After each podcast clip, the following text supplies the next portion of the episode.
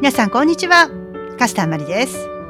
ダンスビズはダンスを仕事にしている人そしてしていきたい人のためのポッドキャストです。今日は今月開催されたローザンヌ国際バレエコンクールについてお話ししていきたいと思います。はいそれでは夏美ちゃん今日もよろしくお願いします。よろしくお願いします。もう、はい。なんだかんだ言ってローザンヌバレエコンクール終わって2週間が経ってしまいましたね。そうですね。早いですね時間の流れが。はい。そうそうそう。はい。それでまあ、今回このテーマにするということで、はい。えーファイナルが普通に見たらどのぐらい時間かかる ?3 時間ぐらい ?2 時間？ファイナルのと3時間44分あるあやっぱりそのぐらい。今、うん。はい、うん。それを見ましたか？あでもこれ見てないわ。よく見たらうん。これは違う動画だな。にデイ6ファイナルが2時間28分。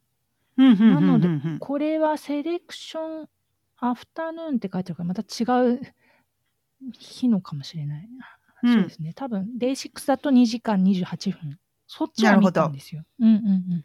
私はアメリカの二人の女の子がやっている、うん。あの、YouTube チャンネルで、確かうん。バレーレイとかいう名前のチャンネル、1万人ちょっとのチャンネルがあって、その、その子たちがそのファイナルを、あの、まとめ動画みたいにしてくれていて、へー。それが45分ぐらい解説付きでお二人のすごいキャッキャ言いながら、それを見、て、そう、うんうん。そう。で、あの、いい感じにまとまっていました。うん。彼女たちもバレリーナとかなんですか？そうそう、バレエ教えてらっしゃる若い、若手の。いい解説でしょうね。ううん。そうそうそう。うんうんうん。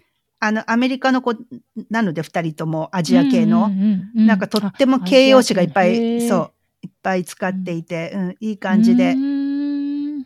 そう。で、それで、そこでまあ、今回なので、最後の、えーウィナーに選ばれたのが9人。うんですね。で、その中に、日本人の方がうんお二人。お二人ねうん。いらっしゃいましたね。そうそう男の子と女の子とね。そう。うんこれは全員、全員見ましたか？これ。見たかな？その 2, 2時間28分っていうのうんうんがリハーサル、あのレッスン風景から始まるんですけど舞台上で、あ、もうそっからね。うんうんうん、うんそっから始まってはい。まああのプレゼンテーション込めたリ,、ハーサルというか、まあ、ウォーミングアップを兼ねてうんレッスンのところから始まるんですよ。で全て表彰式まで終わって2時間28分。ああ、長い。はい、うん長いからちょっと途中じーっとは見てないんですけど、ら。うん。まあ見たかなで日本でテレビ放送されるのって5月とかなのであまあ大概のバレエの人はもうすでに見てると思うんですよ。ーね、うん。ネット社会だからね、うん。もうね。そうですね。うん。うんうんうん。うんはいうん。なるほど、なるほど。私が今回、その9名の方、うん。あの、正確に言うと9名プラス1名なんだけど、まあちょっとその1名はとちょっと後でお話しするとして、うん。まあ皆さん10代なのに、まあ芸術性が高いなっていうのが私が一番思ったこと、感じたこと。うん。うん。うん。うんで、芸術性ってそんなに身につくものじゃないじゃない？簡単に。そうですね。う。うんん。で、あの、うんこの日本人のあの小林愛理さん、はい。えっ、と、5位に入賞された。ねうんうんううんん。で、彼女は、うん。実は、うんすえっ、と、2021年にもローザンヌうんに出場されていて、当時15歳。あ今そんな子もそうこともあるんだ。そう、だから、今回18歳。うんうんうんうん、だから2021年の時が15歳。うんうんうんうんで、その15歳の時のその動画が YouTube に上がっていて、へえ。やっぱり全然違うわけよ。あじゃあすっごい成長している。うん。戻ってき戻ってきてってことないか。留学したああ、ってことかどうなんだろう。そのあたりきっとねはあ調べてはいないんだけれども。その時にあの、まあうん。ファイナリストでもなかったかもしれないですよね。そう、そした違ったと思らあなるほど。う。う。うん。ん。でももうなんか、もう出てくるだけでもう芸術っていう、今回、うん。そういう雰囲気をまとって、うん。彼女出てきてっていううん。感じで、もうだから圧倒的だなっていうふうに思ったんだけど、うん5位入賞なのよね。うんうんうんうん。で、割と、うんまあ1位がブラジルの男の子ねえあの子だったねり、うん引きましたよ。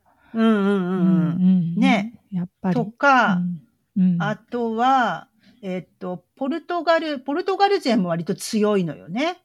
うんうん。そう今回南米の子あとアルゼンチンとかでしたかね。もうもうアルゼンチンの子もいた、いたいた。なんかね、その子たちが印象的で、その南米というか、あったかいラテン系というか、うん、そういう子たちが、あのーにスポット当たってるなっていうか、うん、あの女の子、すごい目を引く女の子、371だったと思うんだけど、あの子どあの子が、そのポルトガルの子だったかな。もうもはやちょっと一致してないんだけど。317じゃなくて、アルゼンチンの子じゃなくて？あ、そうそう、それかな、女の子。うんちょっと、あの、うん細身じゃなくて、はいはい。うん。あの子いいなと思ってたんですよ。あの、あの、私は。うん。ブルーのチュチュの。かな？うん、なんかうん細くない子。ああ、うんうんうんうんうん。で、そう。あの、細いバレエの子はバレエの子でか、あの、素敵なんだけど、そうじゃないうん。くて、すっごい体が効くし、うんコンテがまたすんごい自由自在に踊ってて。で、その、なんていうかな、例えば、あのーマシュー・ボーンのカンパニーのエタさんとか、うんうんうん。あの、あの、マミちゃんの大親友のね、うんの体型の、ああいう体型ですっごい何のストレスも体のどこにもストレスがなくて、うん。スーッとノーマルに動ける体？ってすごい素敵だなと思ってて、なので、こう、細いだけが美学じゃないよっていう意味でも、うんうん。いいなーってすごく思ってたんですよ。そしたらなんかやっぱり目を引くしね。うん、あの、あの、彼女もそうよね。あの、菅井まどかさんとかもそういう感じじゃない？菅井さんは、でもまあ、彼女に比べたらやっぱり細いし、うんうんうん。で、そう、菅井さんのあの優勝した時は、まだこのラローザンヌのライブ配信、オンタイムで見れるっていうのが始まったばっかりの頃で、うんうんうんうん。で、2020 2012年かな、ぐらいだったかな。で、あの、その当時一番私とか、まあ、マリさんとかもですけど、Facebook が一番盛り上がってたというか、まだアーリーな日本人が多くて、で、バレエ関係の人たちもみんなで騒いでて、であのーまどかさんの先生？と。かもみんな、知り合いの方とかもたくさんいたから、わーってなってたんで、うんうんうんで、、今思うと、まどかさんのあのライモンダでしたっけ？そあら、あの安定感ってすごかったんう。だすごかっった、すごかった。で、今回もうん。同じ踊り踊ってる子たちいたけど、うんまどかさんほどの安定感のある人って、うん。あの、はティーンでね、うんなかなかいないし、もはや今、プリンシパルか何かになってらっしゃるし、確か。うんうんドイツのうんうんそうね。うん。うん、すごい。うんで、やっぱり相当努力をする子だったみたいで、うんうんんもう寝ても覚めてもバレエだけみたいな。でもまあ今回はまた今回で、その違う、なんか新しい風かもなってすごくその南米の子たちが出てきたりとかうん。っていうのがいいなと思って、あったかい人、あったかい国の子たちが、うんうんううん。ん。なんかもうバレエってそう、寒いとこじゃないと育たないみたいな、なんていうか。ああ。うん。ねなんかあれなのかな、それとつながるのかしらね。すごく、まあうん日本ではまだそんなに人気がないのかもしれないけど、うん。あの、ソーダンサとか、すっごくアメリカで人気のあるダンスブランドに今なってるかなるら、ほどね。うん、うん、ブラジルじゃない？うん、そうですよね。なんかだから、うんそう。なロシアに始まり、まあフランスとか、うんまあイタリアが発祥とはいえ、寒いところでうん育つ芸術っていうことが、うん今変わってきてるのかもなってことはすごく思ったかな。うんうんうんうんそうですね。うん、う、うんんうん、うん、うん。ああと日本のそのもう一方の、うんこの、えー、太一さん？太一さん吉田太一さん？はい。彼が、だから、その前にビリーをやった人なのよね。そう、セカンドビリー、セカンドっていうのが、あの、第、うんえー最初の初演じゃなくて、うん。その次のうん。うん第世代の私が見れなかった、見逃しあたその時のコね。ロナの。うんうんうんうんうんうん。いや、いや、だから彼のそのうんファイナルの踊りを見て、うん本当にこの人バレエだけの人なのってまず思って、雰囲気がねちょっ、とね、それも違ったから、うそう。ん、あの、うん。まあ、ビリーをやったからかはどうかわからないけど、太ももの筋肉がすごい前についてるなと思ってたんですよ。彼は。うんうんうんうんうんだから、まあ、バレエ、バレエ以外でなったのか、でもまあ、だからってことないと思うけど、うん。うん。結構前筋発達してるなと思って見てたんですようんうね。んうん。で、そのビそうよね。ビリの当時は知らんな、見てないんですけどね。あ、うんうんうん。なるほど、なるほど。うんうんうんなん。かそれで彼の名前で検索してたら、その3年前のビリー・エリオットの、あの、あの、その当時の動画が出ててきて、うんまだすごいあどけない、まだ表情をしていて。そうですようねん。でもインタビューで答えてたのが、いや、僕はバレエダンサーになりたいんだと。うん。いうふうにもうなんかそこではっきり言ってたから、うんあもう着々とそういうふうに、だからもう、ビリーエリ、あの、ビリーはもう本当に通過点であってう、んすごい栄養になったでしょうね。うん、そうそうそう。だからで人前でやっぱりプロの舞台でうん。出る経験うん、があるってすごい財産だなと思って、なのでこう、うんうんうん。出てきた時の余裕というか、あったあった。ん。離れ感があったあので、ったあった。あったあうん。ったあった。うん。ああ、なんかさすがだなと思いました。う。うん。んで彼の同じスタジオの先輩が第、えー初演のビリーやってたり、うん。で、次の、今度の新しい最新のビリうんー。もそのスタジオの男の子なんですよね。ああ、が入ってそうなんだるですよね。。うんうん。まあ、うん、そう、そこのスタジオのところの先生たちの息子か何かなんですよね。確か。ううんんうんうんなるほど。なるほどなるほどはいはい、そう、それで、うん、うんそ、の、私がその、まとめ動画を見たという、そのバレエレイっていう、その、うん、チャンネルの子たちが、もうその、あの、一連のそのファイナルが終わってから、いや、実は私たちもすごく気にな、気になってた子がいてって言って、うん。で、すごうん。くオーディエンスもめちゃくちゃいい、いいって言って、なんかすごいコメントだったっていう、う彼女、がファイナルに入んなかったのよねって言ってた、その子が日本の女の子で、へえ。でその子がうんうんうん。福山レイさんっていう17歳の。